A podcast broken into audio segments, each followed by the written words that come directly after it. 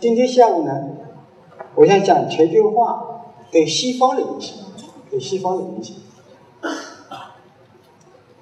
那么这个这个课题呢，我觉得呃非常重要，因为无论是西方、中国，还是其他所有国家，大家在全球化面前都面临着巨大的挑战。挑战。那么从历史上看啊，全球化和国家的转型，它都是分不开的。全球化经常导致国家制度形式的转型。今天我们谈的全球化，但是全球化呢并不新鲜，历史上已经经历过几次大的全球化运动。每一次全球化，首先是资本驱动的经济全球化。如果大个大家读过马克思的话，马克思就观察到，经济是基础，国家制度，尤其是政治制度是上层建筑，经济基础发生变化了，必然迟早导致国家制度的变化和转型。因此呢，在近代资本主义产生之前，远程贸易往往和帝国的国家形式有关，帝国可以说是人类历史上。第一波的全球化，而近代资本主义市场经济崛起之后，就有了市场以市场经济相适应的国家制度，也就是近现代国家形式。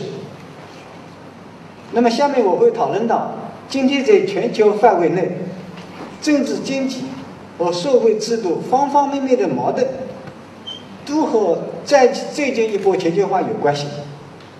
如何根据今天全球化的需要来重建国家制度，是所有国家都面临的一大挑战。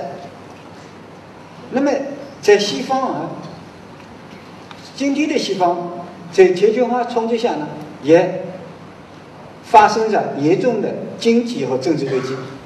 大家知道，在前苏联解体之后，西方普遍的乐观主义，当时就出现了。我记得我在美国读书的时候，一九九零年，就是那福山的历史的终结这个理论就出现了，是吧？发表发表在这个外交期刊上。他说呢，就是基于自由资本主义经济之上的民主政治，是人类可以找到的最好的制度，也是最后一种制度。但现在我想，在西方没有人可以这么说了。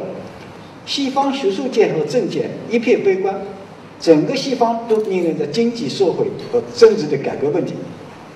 在经济层面，无论是制造业本身，还是金融资本主义，都出现了大的很大的问题。经济结构严重不平衡，这种结构性的改革不是短时间内就能完成的。况且今天西方连改革的方向都没有。你看，整天的中国、中美两个国家吵来吵去，对吧？中美国管中国，中国管美国。就是他也是找不到他的解决方法，呃，怪其他国家。在社会层面，收入分化导致社会阶层分化，传统西方的中产阶级的民生问题越来越严重。那么最近以来，中产阶级西方的中产阶级发动了占领华尔街的运动，矛头指向金融资本主义。社会运动尽管表达了民众的不满，但社会运动解决不了问题。如何有解决？如何解决？没有答案。从政治层面上看，西方也经历着新一波民主危机。尽管在大众民主时代，西方的民主越来越确，越具有民粹的倾向，但没有一个国家现在能够产生一个强有力的政府，这是个问题。就是现在的民主啊，产生不了一个强有力的政府。无论是经济危机还是社会危机，都需要一个强有力的政府的出现。但现在西方的民主越来越演变成为党派政治，执政党和反对党旗鼓相当，互相否决。那么也是用福山的话来说，现在西方的民主政治已经演变成互相否决的制度啊，互相否决的制度。这里呢就涉及到一个非常关键的问题，就是当代西方的危机到底是资本主义危机还是国家权力危机？最近无论西方还是中国，大家都在讨论资本主义危机。嗯中国很多人都在讨论，我看新华网、人民网这都在都是在都讨论。越来越多的人对资本主义表现的极其悲观的态度，所以在这里呢，我自己的观察，我的观点是，尽管资本主义也的确面临一定挑战，但就本质来说，是西方国家的国家权力危机。资本主义就是通过市场机制获取利润最大化的经济行为，这就叫资本主义，是吧？一个市场，一个是通过市场，通过资本的运作来获取最大的利润，利润最大化，这就是资本主义。全球化就是资本的全球化，市场的全球化。同时，在这个过程中，资本实现了利润的最大化。因此呢，无论从市场的发展和利润的最大化来说，资本主义并没有产生任何的危机。啊，资本主义从资本来说，它没有危机。相反，危机是国家权力，就是说，国家权力服务没有办法应对全球化形态下的资本主义，这要求国家权力的转型。那么从历史上说，每一次资本主义的转型，必然带来国家带来国家权力的转型。我们所看到的民主政治几次重大的转型，也是资本主义推动的。那么在这一波全球化下，民主政治又如何转转型呢？这个问题没有答案，需要我们大家来思考。那么为什么这么说呢？我就像今天集中于，当然我上午讲了，这个全球化其实对中国冲击的危机也是很大的。那么我想，我想为什么对西方产生什么样的冲击？我我我我想这样讲。简单的，我想一个全球化的历史，我想稍微回顾一下，啊，回顾简单的回顾一下，近代化国家形式和在近代民主国家产生以西欧，在这个之前呢，世界上主要有两种国家形式，一个是帝国，一个是非常地方地方化了的各种政治形式，就是城堡政治啊。帝国的统治比较松散，没有一整套国家制度，帝国所争取的主要是土地和人口。并且每帝国呢是以农业为社会基础，很多研究表明，帝国对帝国内部的全球化有推动作用。中国以前也建立，假说大清帝国、蒙古帝国，是吧？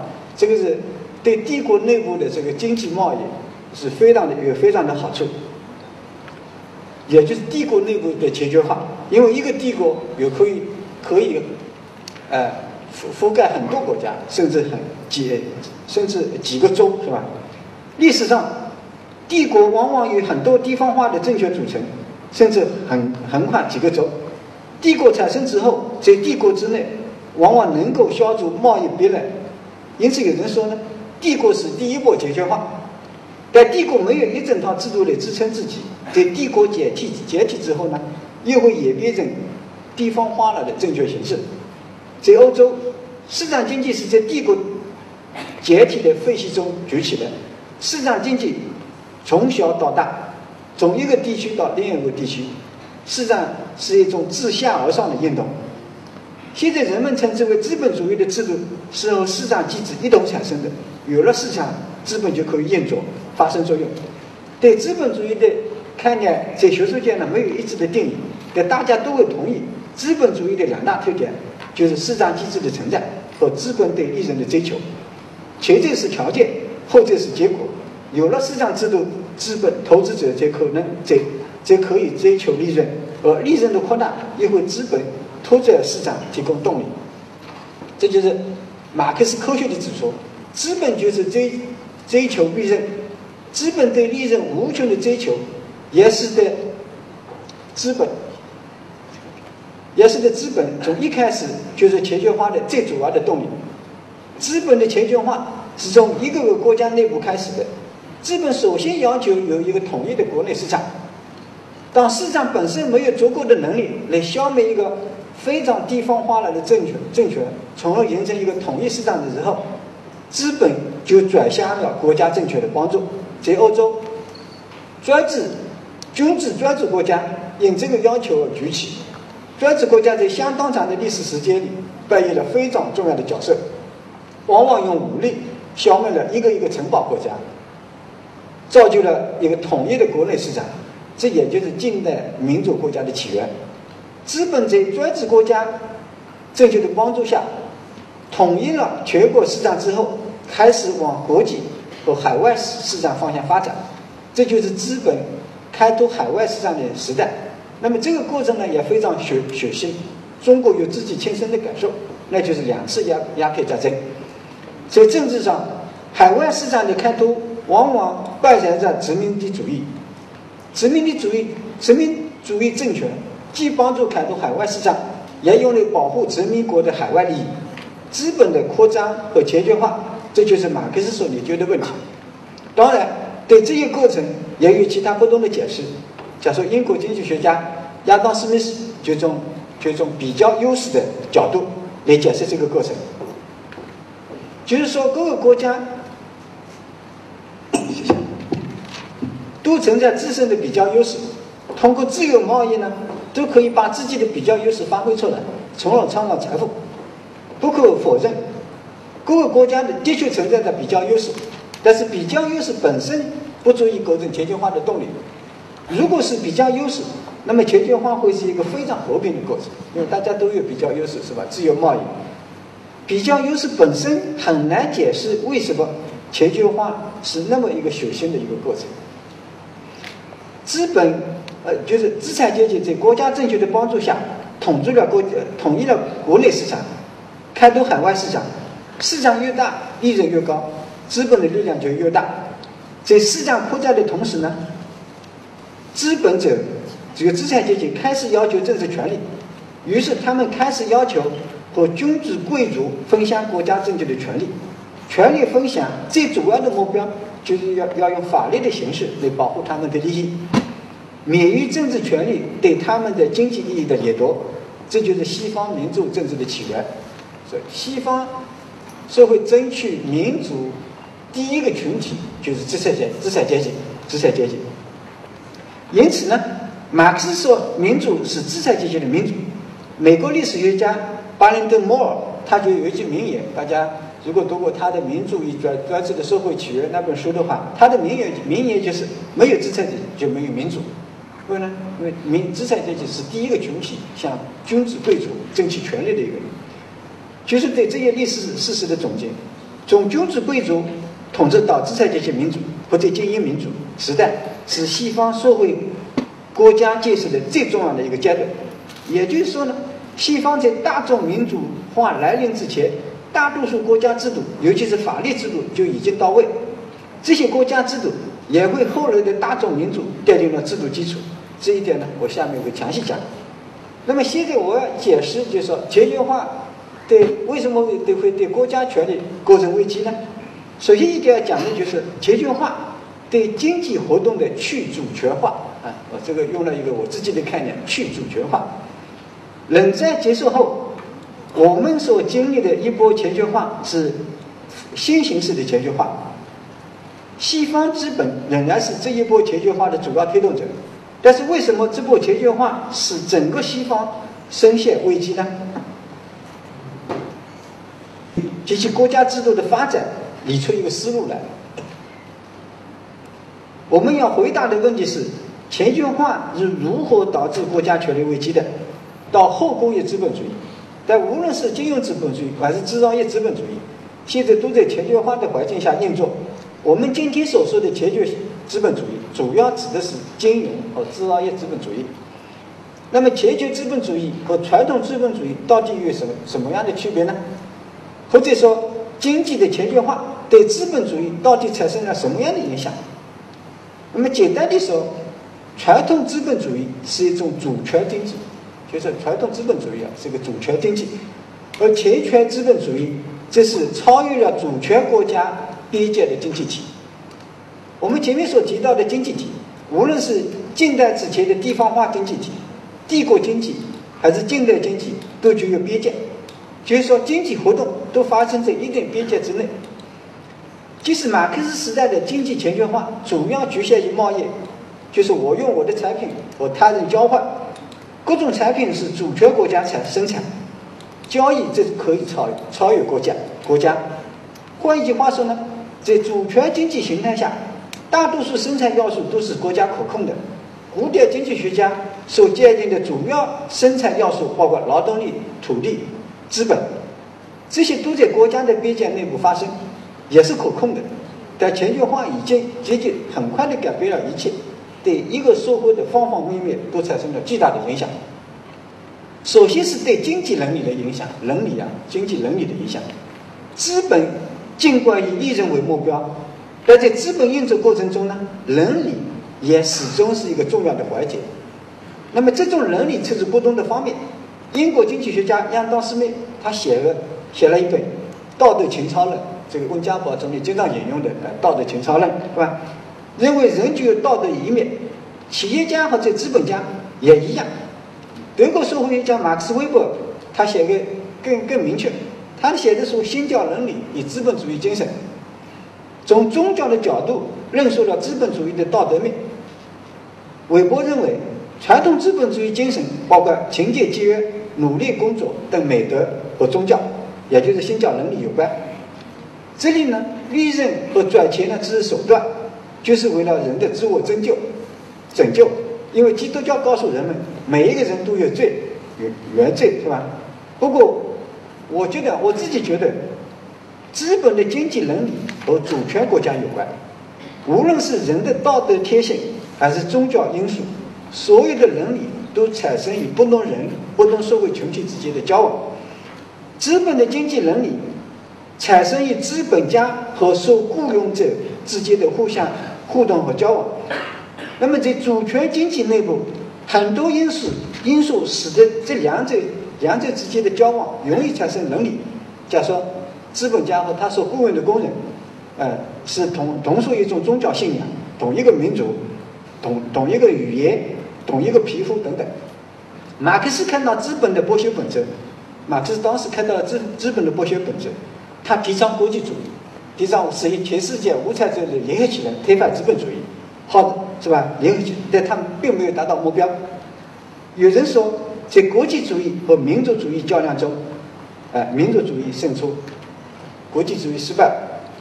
也就是说呢，本国本国本国内部的资本家和受雇佣劳动者之间的妥协，较之本国本国受雇佣者和他国受雇佣之间的合作要容易得多。那么这里呢，我就我也有自己的一些观察。前些年。我到广东、浙江考察，发现广东呢外资很多，浙江内资很多。广东的广东的劳动纠纷要远远多出浙江。我发现，在浙江，投资者和雇佣者之间的关系比较和谐一下，呃，比较和谐，因为他们大多数雇佣当地工人或者外地工人，工人和老板之间容易产生一种共同的认同，老板不可以。太过于剥削本地人或者本国人，否则老老板的名声会在当地很差，对吧？你如果对是温州人雇佣温州的工人，你太剥削的太厉害，你这个名声肯定不好，啊。但是广东外资大多数来自香港、台湾、韩国、日本，那么这些外国老板和工人之间很难产生共认同感，关系往往不和谐。浙江的例子呢，可以支持主权经济体的经济。经济伦理，当然浙江不是个主权国家了，对吧？也可以支持主权经济体的经济伦理。而广东的例子，支持全球化经济下的情况下的经济伦理缺失的情况。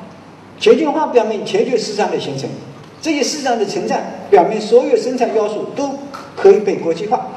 资本的本质，本质呢就是要用全球市场来追求最大的利润。国际。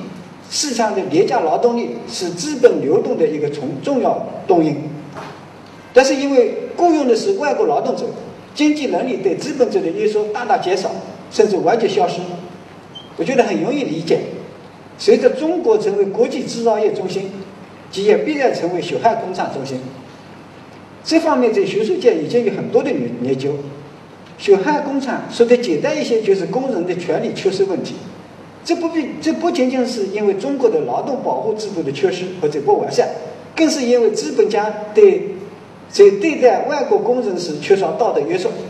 实际上，在缺少道德约束的情况下，任何法律和法规体系都无法约束资本资本家。假设富士康很难 像对待中国大陆工人一样对待台湾的工人。富士康在台湾也有工人，他对台湾的工人他比较友好。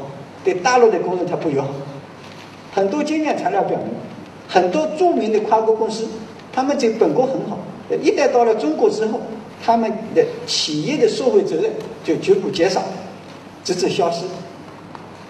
其次，全球化对就业也产生很大的影响。前面就讲经经济能力的影响，对就业也产生了影响。在主权经济时代，产业发展就有边界，就在主主权国家内部，产业发展因此产生就业。但全球化已经改变了，很快改变了这种情况。全球化是生产要素，使得生产要素在全球范围内流动。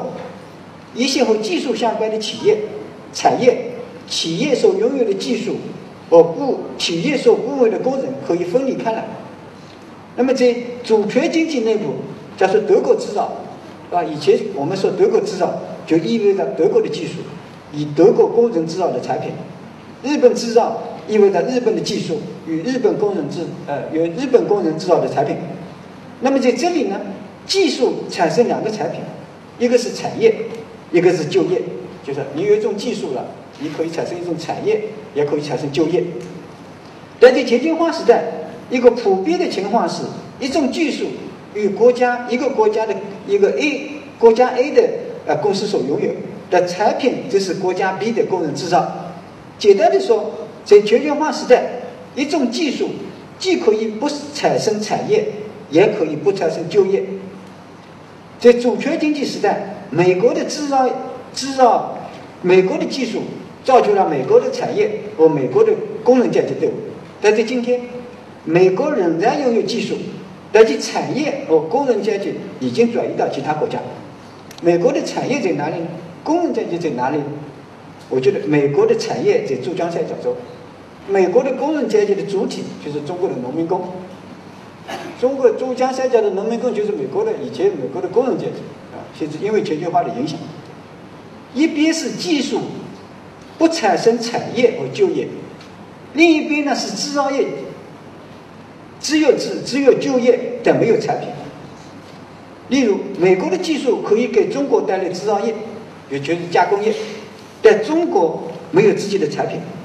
实际上，中国已经成为世界上最大的加工业基地，但中国自己的产品是什么呢？中国没有产品，有制造业，就是 iPhone 是美国的产品。但是中国制造的，是吧？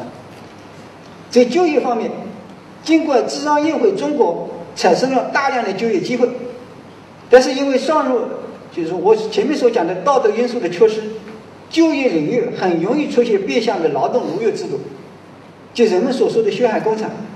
可以这么说，在主权经济时代，制造业不仅制造出庞大的工人阶级队伍，而且呢，也逐渐造就了庞大的中产阶级，因为随着技术的进步，劳动工资的不断提高，最终造就了中产阶级。因为因为西方的中产阶级最大的一个群体，就是由产业工人转变而来的中产阶级。产业工人是西方中产阶级最主要的一个群体，但在全球化状态下，制造业很就很难促使产业工人转变成为中产阶级，因为资本家可以拼命压低外国工人的劳动工资。或者不断雇佣廉价工人，珠江三角洲使用农民已经数十年了，有得有多少农民工已经转型成为中产阶级呢？日本和亚洲四小龙，香港、台湾韩国新加坡，在工业化的时候花了二十多年的时间，就培养出一个庞大的中产阶级来。但在珠江三角洲，这种情况并没有发生。其中一个主要的因素就是经济不断的全球化，四小龙的起飞发生在主权经济时代。中国的经济起飞是发生在全球化时代，全球化对主权国家的税收也产生很大的影响。税收是一个国家的命脉，咱们对税收有什么影响呢？在上面的讨论中，我们看到经济活动已经全球化，已经没有主权边界，但是呢，政府仍然具有主权性。实际上，因为民主的大众化，下面我会讲，就是大众民主和民主主义的崛起。已经大大强化了政府的主权性。以前以往，主权国家和主权经济是重合的，就是主权国家跟主权经济是重合的。现在呢，已经分离开了。在重合的情况下，主权国家比较容易对主权经济体征税，主权国家可以对经济去征税，很容易。各个国家到目前为止的税制还是传统主义、传统主权经济的产物。在经济全球化的情况下，公司通过跨国形式来逃避征税。跨国公司的其中一个目标就是逃避税收。一些人认为，跨国公司除了要寻找劳动成本低的投资目标外，其中一个重要的目标就是逃逃避本国政府的征税。在经济活动全球化之后，代表主权国家的政府的税基大大缩小。如何在全球化状态下设计新的税收制度，这是所有主权国家面临的重大挑战。我想中国政府也是一样啊。西方一些国家因为全球经济全球化开始的早，至少有意识要对全球化的经济活动进行征税。假如说美国、加拿大和欧洲国家都有不同的征税机制，不过所有这些征税机制现在很成问题，所有这些国家都难以对流入到海外的经济活动进行有效征税。更为严重的是，因为存在着全球化的条件，主权政府也难以对仍然处于本国的公司和富人进行过多的征税，因为一旦加重税收，这些公司和富人可以逃离到其他。逃离本国，远走他乡。美国政府就现在面临这样的情况：你对本国的这些资本征税太重了，他就跑到中国来了，就跑到其他国家去了。啊，中国也是一样。与征税相关的是全球化对主权国家内部的收入分配的影响，对收入分配也有影响。市场是人类创造财富最有效的机制，市场越大，财富也越大。经济的全球化造就了世界性、世界性的市场。的确，这一波全球化为各个国家带来了巨大的财富，但在全球财富大增的同时，收入差异也越来越大。一个显著的全球化现象就是全球性的现象就是，这一波全球化以来，所有卷入全球化的国家和地区都出现了收入差异不断加大的趋势，包括新加坡，包括四小，思想呢以前是。财富最平等的经济体，那么现在这些经济体因为全球化，收入分分配差异也越来越大。那么，为什么会全球化会导致收入分配差异呢？首先是二次分配失败，二次分配失效。通过税收政策而实现的二实现的二次分配，是大多数国家解决出社会群体之间或者区域之间收入差异的最主要的工具。政府通过税收政策，一方面调节经济发展，另一方面呢保障基本社会公平。但是前面所讨论的，公司通过跨国的形式来逃避税收，这有效制约了主权政府的征税功能，导致二次分配的失效。而二次分配的失效，必然会恶化一个社会的收入分配。第二呢，更为重要的是全球化导致了一次分配的失效，任何国家。一次分配较之二次分配更重要。一次分配是结构性的问题，而二次分配呢是政策性。在很大程度上，二次分配只是一次分配的一个补充。在一次分配失效的情况下，二次分配如何努力也无济于事。欧美发达国家一直努力通过一次分配，假如说反垄断，鼓励中小企业的发展，来实现一次分配的基本公平，然后用二次分配来改善公平。日本和亚洲的四小龙也是这样。那么全球化是如何导致一次分配的失效呢？首先，针对国内企业的反垄断机制已经变得不相关。现在的跨国企业越做越大，其经济活动遍布全球。尽管企业巨大，但地理分布非常分散，分布于不同的主权国家内，垄断越多，分配就越不公平。其次是所有者和管理者之间的关系发生了变化，因为在人类历史上，最初呢，所有权和管理权合一，不存在分配问题，因为老板我自己经营，是吧？后来随着企业的做大，就出现了两者的分离，就说所有者雇佣专业人员来管理企业，这里呢，所有者的权利仍然大于管理者，但全球化已经导致了管理者做大的情况。这里至少有三个因素。第一个因素呢是所有者的弱化，所有者的权利弱化。在很多情况下，所有者表为一个群体、一个集体，就一个公司的投资投资者有很多人，例如企业的持股人都可以说是投资者。一个企业往往有很多投资者，他是他是老板，是吧？作为一个投投资集体，其权利必然是分散的。第二第二个因素呢是企业投资的分散化。现在的企业，尤其是跨国公司，往往投资在不同的领域。第三个是企业体制的全球化。第二、第三个因素在很多场合呢是重合的，而这些环境变化使得现代企业变得极其复杂，非常现在的企业非常复杂，跨国企业，这更需要具有专业背景的管理者、打工者，是吧？打工者就是管理者，打败所有者，成为现代经济的一个普遍现象。这些年，跨国公司，尤其在金融领域，打工者往往获得巨额工资和奖金、红包，在很多场合。即使在企业亏损的情况下，这些打工者仍然可以获得大量的奖金。华尔街就这样做了啊！这种现象尽管导致整个社会的不满，但仍然在继续。为什么？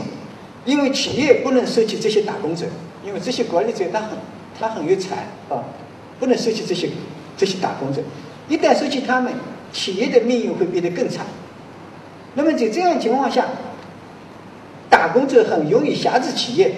企业的很大一部分财富就进入了打工者的口袋，而非所有者的口袋。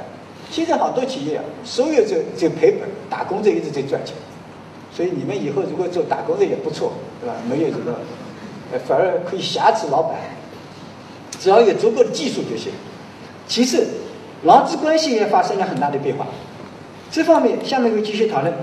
前面已讨论过劳资在主权空间上的分离，即企业可以雇佣外国工人的情况。也就是说呢，因为不用付给外国工人足够高的工资水平，就导致外国工人所创造的大量财富流向了资方和其管理者，这也加剧了收入分配的差异。那么，这前面我讲的是主要是制造业方面的东西。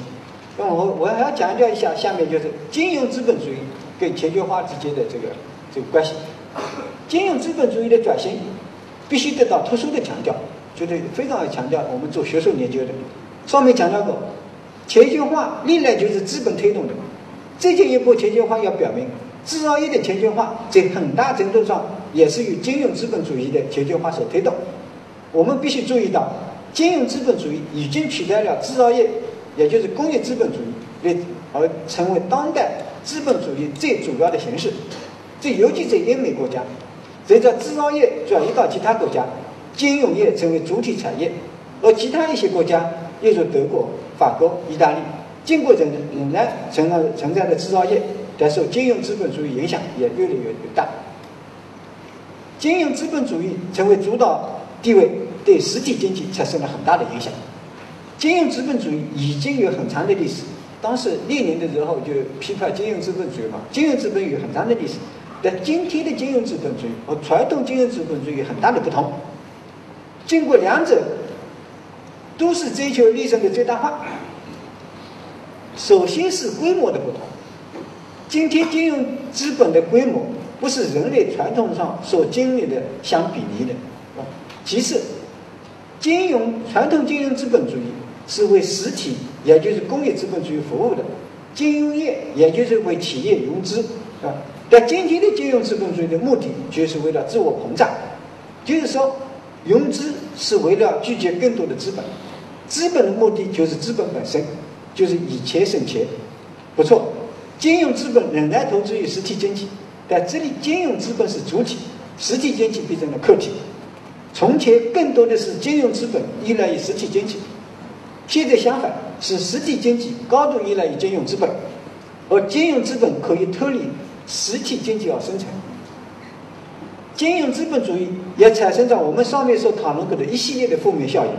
首先是人，首先是伦理问题，就是去道德化的情况。金融资本远比制造业严重。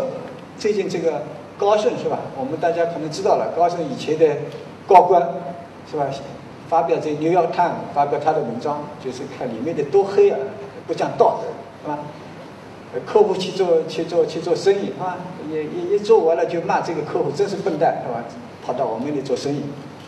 那么实际上，金融业历来就被视为是投机业，零八年开始的世界性金融危机报表明，金融资本主义已经发展到什么程度？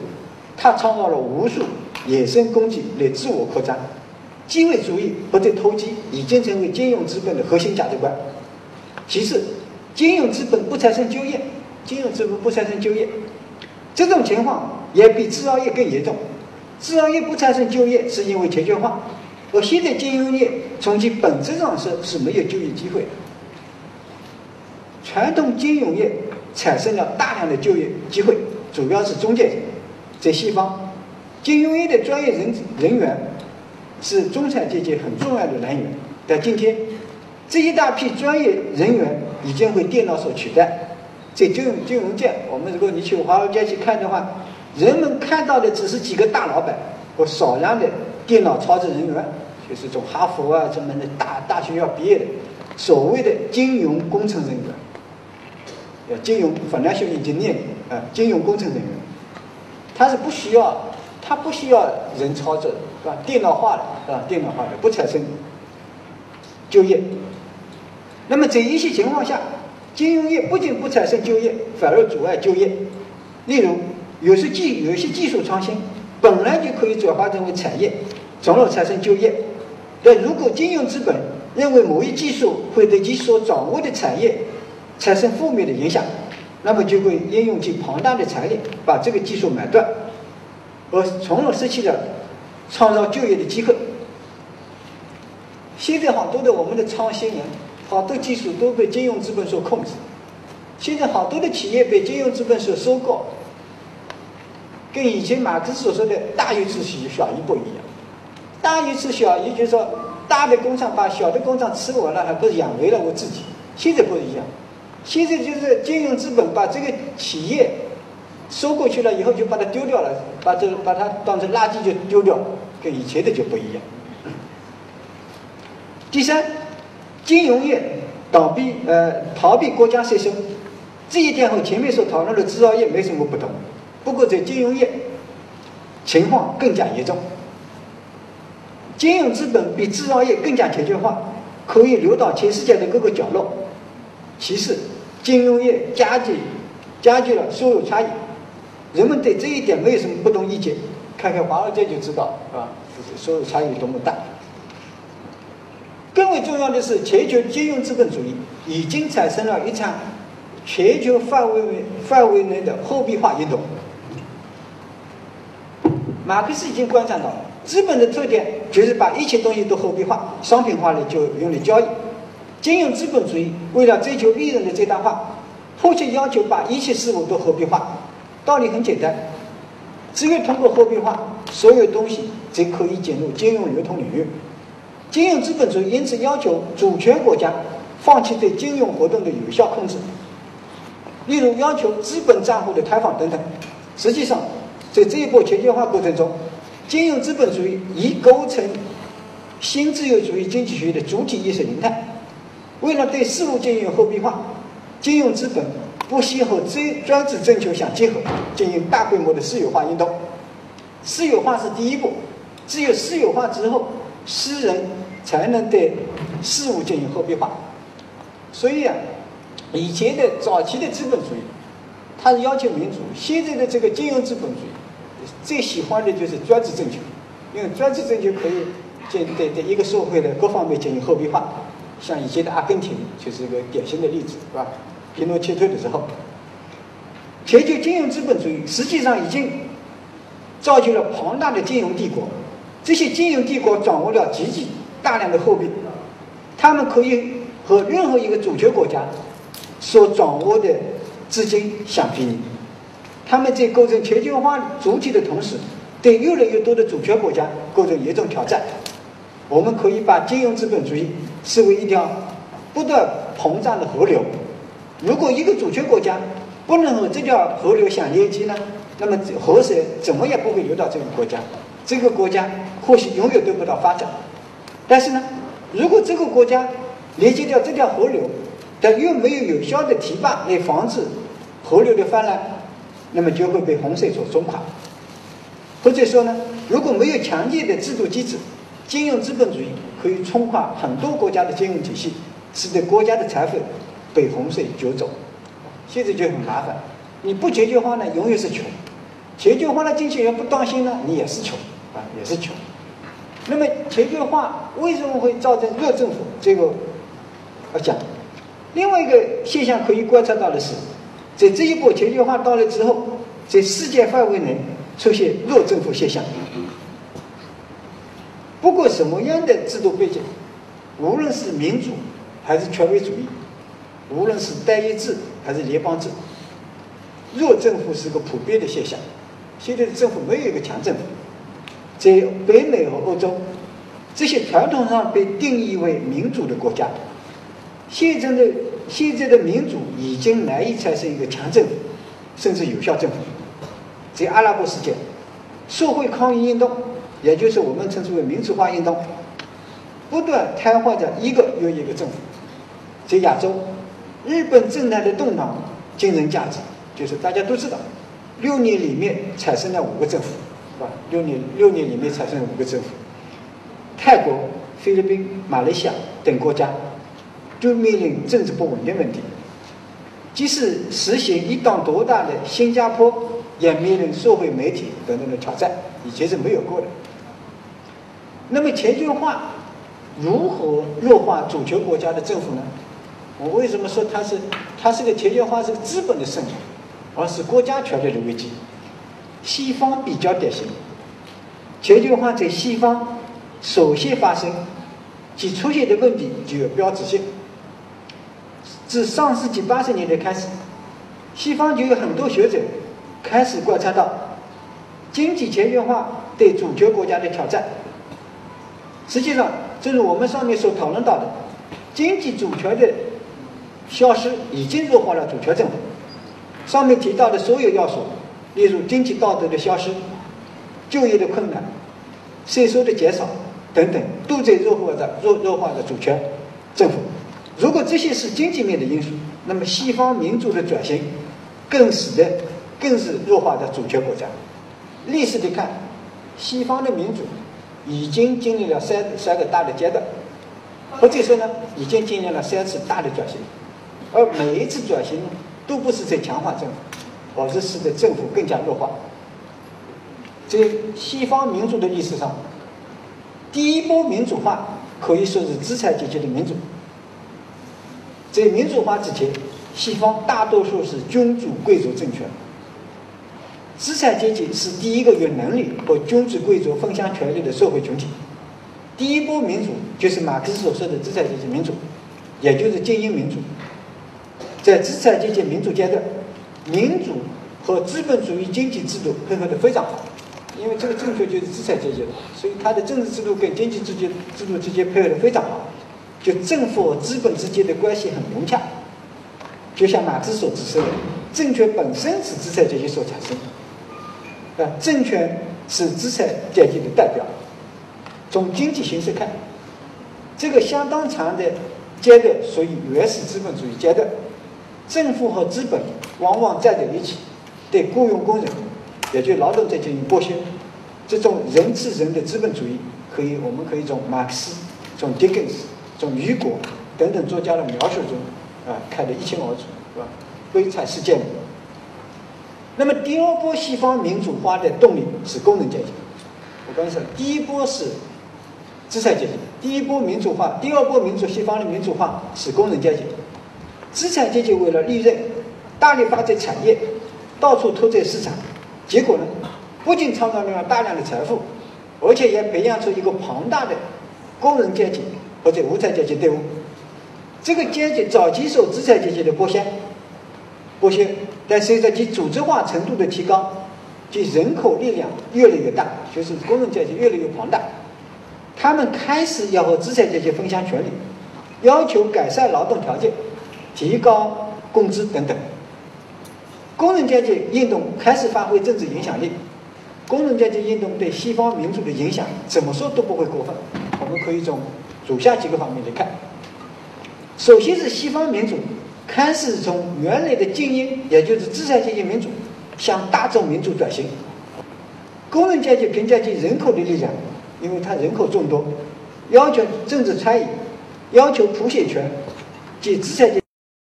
即使实行一党独大的新加坡，也面临社会媒体等等的挑战，以前是没有过的。那么全球化如何弱化主权国家的政府呢？我为什么说它是它是个全球化是资本的胜利，而是国家权力的危机？西方比较典型，全球化在西方首先发生及出现的问题具有标志性。自上世纪八十年代开始，西方就有很多学者开始观察到经济全球化对主权国家的挑战。实际上，正如我们上面所讨论到的，经济主权的消失已经弱化了主权政府。上面提到的所有要素，例如经济道德的消失、就业的困难、税收的减少等等，都在弱化的弱弱化的主权政府。如果这些是经济面的因素，那么西方民主的转型更使得更是弱化的主权国家。历史的看，西方的民主。已经经历了三三个大的阶段，或者说呢，已经经历了三次大的转型，而每一次转型都不是在强化政府，而是使得政府更加弱化。在西方民主的历史上，第一波民主化可以说是资产阶级的民主。在民主化之前，西方大多数是君主贵族政权。资产阶级是第一个有能力和君主贵族分享权力的社会群体。第一波民主就是马克思所说的资产阶级民主，也就是精英民主。在资产阶级民主阶段，民主和资本主义经济制度配合的非常好，因为这个政权就是资产阶级的，所以它的政治制度跟经济制度制度之间配合的非常好，就政府和资本之间的关系很融洽。就像马克思所指出的，政权本身是资产阶级所产生的。啊，政权是资产阶级的代表。从经济形势看，这个相当长的阶段属于原始资本主义阶段，政府和资本往往站在一起，对雇佣工人，也就劳动者进行剥削。这种人吃人的资本主义，可以我们可以从马克思、从狄更斯、从雨果等等作家的描述中啊看得一清二楚，是吧？悲惨世界。那么第二波西方民主化的动力是工人阶级。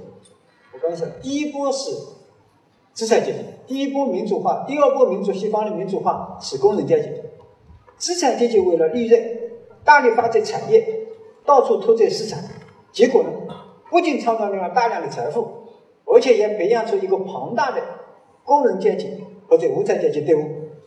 这个阶级早期受资产阶级的剥削，剥削。但随着其组织化程度的提高，其人口力量越来越大，就是工人阶级越来越庞大，他们开始要和资产阶级分享权利，要求改善劳动条件、提高工资等等。工人阶级运动开始发挥政治影响力。工人阶级运动对西方民主的影响，怎么说都不会过分。我们可以从以下几个方面来看。首先是西方民主。开始从原来的精英，也就是资产阶级民主，向大众民主转型。工人阶级凭借其人口的力量，因为他人口众多，要求政治参与，要求普选权及资产阶级这种分离，有利于政府在劳资双方做一个比较中立的角色。以及资本呢，跟政府跟资本，哎，是站在同一条战线。那么工人阶级崛起以后呢，为了稳定这个资本。跟政府开始分开了，政府就站在劳资的中比较中，是一个中间的立场，来协调他们的利益。这就是我们学术上所说的法条主义 （corporatism） 是吧？这样一个制度安排。第三，政府和资本的分离，也促成了西方政府对经济的监管制度的确立。以以前西方的早期的，他对经济也不监管。也不监管，也出现像美国、欧洲都出现过我们今天所看到的毒奶粉啊，什么食品安全问题一大堆的，也是一样，因为资本跟跟政政权结合在一起的。那么这就是就说从一种自由放任的资本主义，发展到我们今天所看到的所所规制型的资本主义啊，这非常重要。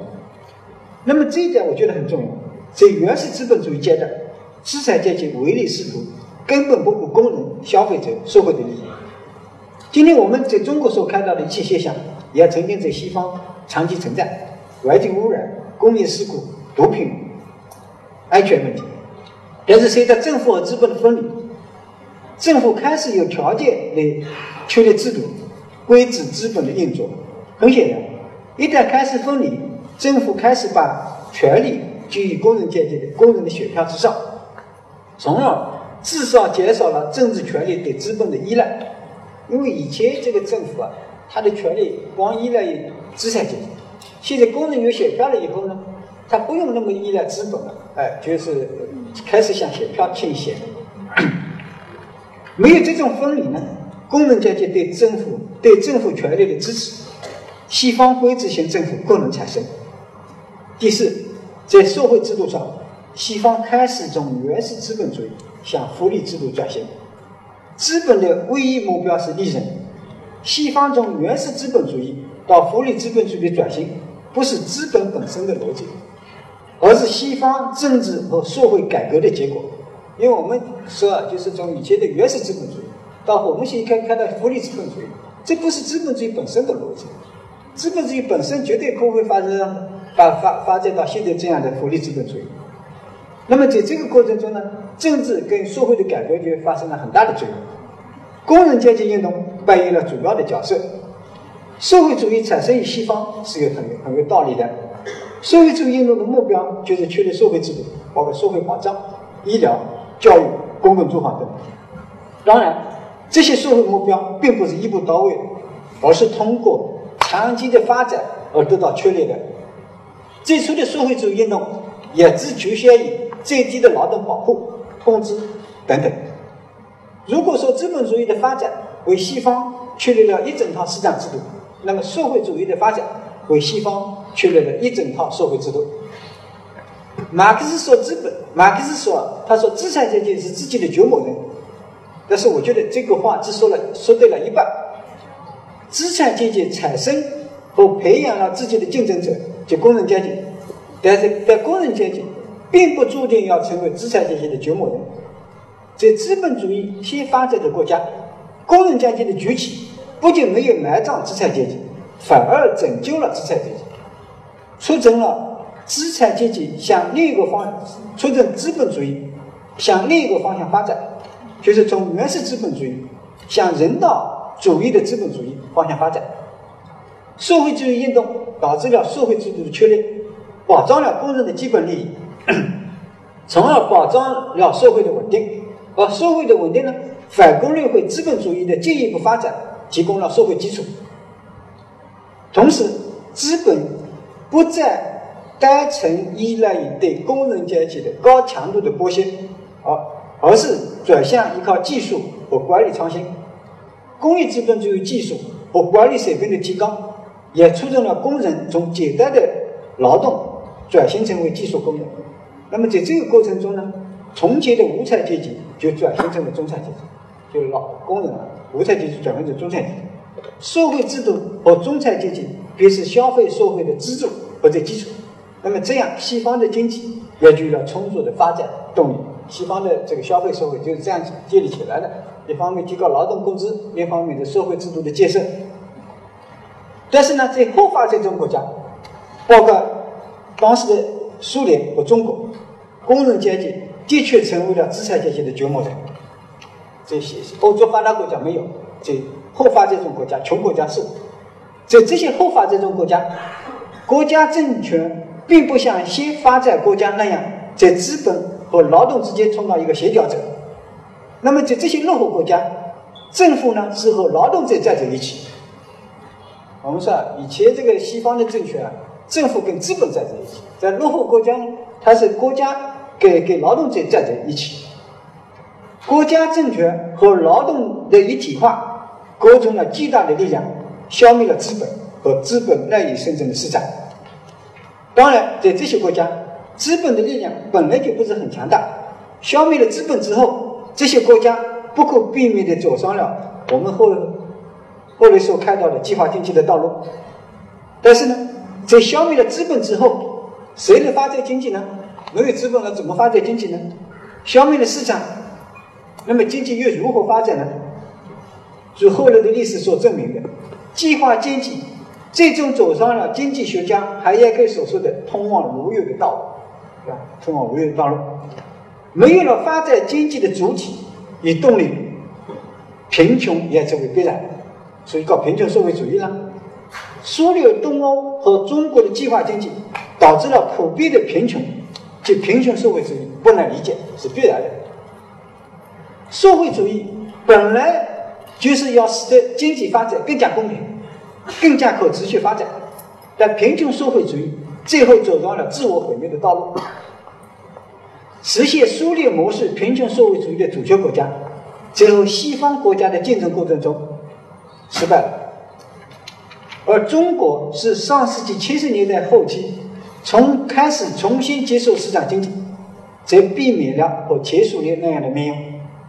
那么第三波西方民主就是大众民主，资产阶级创造了工人阶级，工人阶级进入政治过程，这使得西方民主大众民主大众化变得不可避免。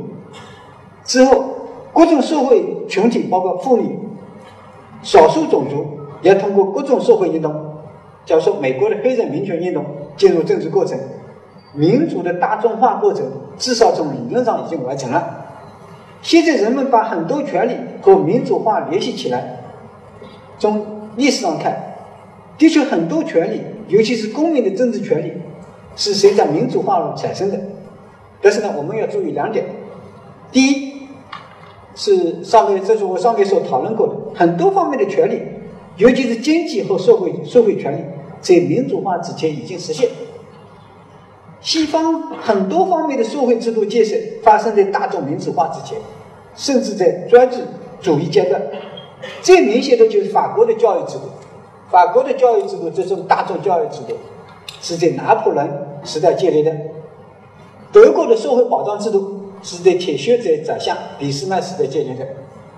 现在大部分的社会制度都是在在精英民主这个阶段建立，而不是在大众民主建立建立。可以说呢，西方大多数基本国家制度和大众民主化没有什么紧密的关联。因为大家现在对对对西对西方的制度演进啊有错误的看法，总以为这个西方好像民一开始就这样，不是这样。它的制度经过了几百年的演变，好多制度都是精英建立起来的。那么，所以我一直强调，国家制度建设在先，民主化在后。大部分国家制度必须在大众民主化之前得到建立。如果得不到建立，那么在民主化之后，很可能再也没有机会建立了。民主化可以产生巨大的政治能量，来摧毁旧的制度。不过呢，这种政治能量，它它可以有效的摧毁你现有的制度，但不能同样同样有效的建设新的制度。历史的看，民主国家对国家制度的建设贡献并不大。大家如果现实的去看看，民主对国家建设制度并不大。我们可以举美国为例，美国是典型的民主国家，其大部分制度都是建国那一代时代，华盛顿这一代时代建立的，后来只是修修补补。只有上世纪三十年代大萧条的时候，当社会经济的动荡威胁到整个政权的时候。才利用危机确立了保社会保障制度。这是零八年金融危机之后，美国政府奥巴马政府也努也想为穷人建立医疗保障制度，但遇到了极大的困难，现在很麻烦，建立不起来。可能可能是危机啊不够深刻，在危机没有对政权产生足够威胁的情况下，各方面的力量很难妥协，重大的改革自然很难进行。实际上。民主制度是一种极其保守的制度，在民主政治下，各方面的利益都可以得到表达，但要他们之间做出重大的妥协非常困难。因此呢，民主制度非常有利于维持现状。我们的理解好像民主制度非常激进，但是民主制度是最保守的制度。所以有一次我我开玩笑，像在台湾的问题上，我就说只要台湾是民主的社会，它的台独永远不可能。永远不，因为他各种意见都可以表达出来，互相的制衡，只要大陆对他好一点，是吧？我要强调的第二点是，民主政治所给予的权利，大多数是理论上的和法律上的，而不是实际上。民主政治强调人人平等、自由、权益等等一系列人类所向往的原则，但并不是说民主化了之后，这些权利就会自动实现。道理很简单，这些权利的实现是需要很多条件的。民主政治在法律上保障人人的机会平等，但现实这是不平等的。经过在民主大众化之后，原先建立的各种国家制度变得更加平等，对弱势社会阶层有利，但并不是说在实际层面。每一个人的权利真正平等了。民主是用理论上和法律上的平等来掩盖世上的不平等的一种制度。正因为这样，我们可以发现，即使在被认为是最民主的国家，像美国，不同社会群体也经常通过社会运动的方式要求平等的权利。女权运动和少数种族运动是两个常见的例子。那么，大众民主对西方的经济。和政治产生了巨大的影响。什么样的影响呢？我上面说，在精英民主阶段，也就是资产阶级民主阶段，政治和经济体系呢，他们互相配合，配合的非常好，没有重大的冲突。在大众民主化的早期，政府开始和资本脱离，向社会倾斜，但政府呢，还是可以超越资本和社会，在两者之间创造一个协调的。而在大众民主时代，政府很快向社会倾斜。大众民主说到底就是一人一票的选举民主啊，一人一票选举民主。对政治人物来说，要得到政治权利，首先就要得到足够的选票。很显然，从选票数来说，社会远较资本来的重要。任何一个国家，资本总是少数了，是吧？资本家，社会成为大多数。这使得今天的大众民主。越来越带有民粹主义的色彩。在福利国家，大众民主对经济的负面影响越来越显著。民主在很大程度上演变成为福利政策的拍卖会。现在像欧洲，你去看，民主都是大家口头答应，哎，我给你多少，你给我给你多少，大家是像拍卖会，拍卖会。但问题是，谁来买单呢？西方的政治人物。不管自己国家的经济体已经不能承担福利负担，但是为了选票，还得继续承诺高福利，而大多数社会群体则看不到自己的长远利益，他们也不愿意放弃自己的利益。那么高福利的钱从哪里来呢？那么西方政府就是向老百姓借钱，向外国借钱，向未来借钱啊，这些都是西方的方法。高福利是欧洲危机的根源，怎么来解决？不太清楚，还没有方法。现在都在救火，是吧？救火。但荒唐的是呢，大众民主也很难建立一个强政府，尤其在全球化时代。上面说过，在全球化时代，政府的税收政策成为问题。一方面是本国资本全球化。但是政府没有有效的税收机制，对流向海外的资本收税。不仅这样，政府也很难对仍然处于本国的资本呃资本家负责征税，因为一旦税收过高，会迫使这些资本会流向海外。政府所能做的就是继续向中产阶级征税，那中产阶级他他不走啊，就是征税，资本家征税他要跑的。而中产阶级呢，在制造业，我刚才说了，在制造业、金融业全球化的影响下，其生活本来就是就已经相当艰难了。政府向中产阶级征税，就很难得到中产阶级支持。更进一步，西方民主发展到今天，已经我上面说了，富山说的，已经变成一张互相否决的制度。这和民主的保守性有关，因为各种利益都可以被动员。如果在各种利益比较平衡的情况下，谁也成为不了多数，多数，这就造成了互相否决的局面。全球化、资本外流、就业不足、过度福利、弱政府等等，所有这些问题是西方经济结构失衡、经济和政治失衡的结果。这表明西方的经济和政治制度又到了一个改革和转型的新阶段。最近，海外开始讨论资本主义危机，但是在很大程度上。我觉得这更是政治权力危机和国家政权危机。对西方来说，问题的核心是如何重建国家权力。西方花了很长的历史时间确立了对产业资本主义的监管制度。那么现在需要多少年来确立对全球化背景下的金融资本主义和制造业资本主义的监管体系呢？现在就面临这个问题：你要花多少年来建立这个监管体系？建立政府对企业的规则，首先需要一个强大的政府，因为你要对企业设立规则，首先强大一个强大的政府。但是我刚才又强调了，大众民主又如何建立这样一个大大众强有力的政府呢？没有一个强，没有一个强大的政府，有谁来监管强大的资本呢？又有谁来制约民粹主义式的民主政治呢？这是西方的今天的矛盾，没有答案。谢谢。